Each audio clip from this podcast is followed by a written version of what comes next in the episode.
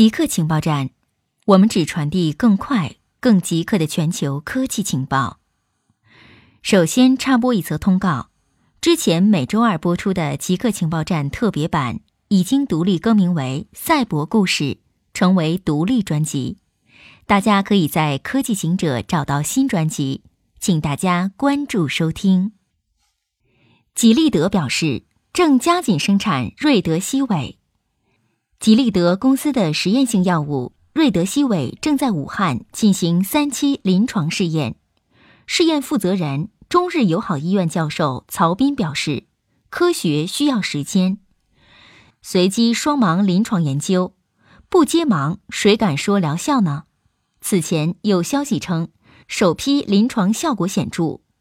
吉利德公司称，瑞德西韦正用于两项临床试验。以确定治疗新冠状病毒的安全性和有效性。其中一项研究评估，瑞德西韦用于确诊感染新型冠状病毒，已住院但未表现出显著临床症状，如需要额外吸氧的患者的治疗效果。另一项研究则评估瑞德西韦用于出现较严重临床症状，如需要吸氧的确诊病患的疗效。该公司表示，考虑到当前情况的紧迫性，它正在采取多种措施，加快生产进度，增加供应。Windows 十搜索功能因微软服务宕机而短暂不可用。本周在 Microsoft Teams 之后，微软 Microsoft 三六五的多个服务发生了宕机事故，并影响到了 Windows 十的搜索功能。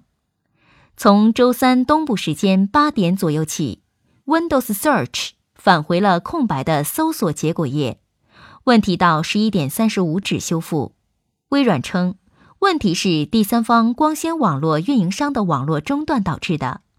微软发言人在一份声明中称，对大部分用户来说，问题已经解决，少部分用户可能需要重启机器。Windows Search 使用了 Bing 后端。提供来自网络的搜索结果。数学家证明湍流的普遍规律。平静的河流和激荡的河流之间的区别是什么？对数学家和物理学家而言，平静的河流朝着一个方向流动，而激荡的河流则同时有多个流动方向。此类随机运动的物流系统被称为湍流。同时。多方向运动的事实令他在数学上很难进行研究，但一个新证明发现，虽然部分湍流看起来是不规则的，但它们遵循一个简单的普遍规律。新的研究提供了一种方法描述运动流体中的形态。早在1959年，澳大利亚流体学家乔治·巴切洛就预测这些形态遵循一个严格的次序。新的证明验证了巴切洛法则的真实性。微生物关联癌症威胁加州狐狸，微生物会导致癌症。众所周知，微生物会影响消化、情绪和整体的健康。现在，普林斯顿大学的研究人员发现，微生物群系的变化与癌症产生了联系。危及到了一种生活在加州沿海岛屿的濒临灭绝的狐狸亚种。根据发表在《分子生态学》期刊上的论文，圣卡塔琳娜岛狐狸感染了耳疥虫，改变了其微生物组，导致葡萄球菌感染。随着葡萄球菌属物种的泛滥，耐药感染导致了狐狸耳朵的慢性炎症，在发炎组织中，肿瘤快速成长。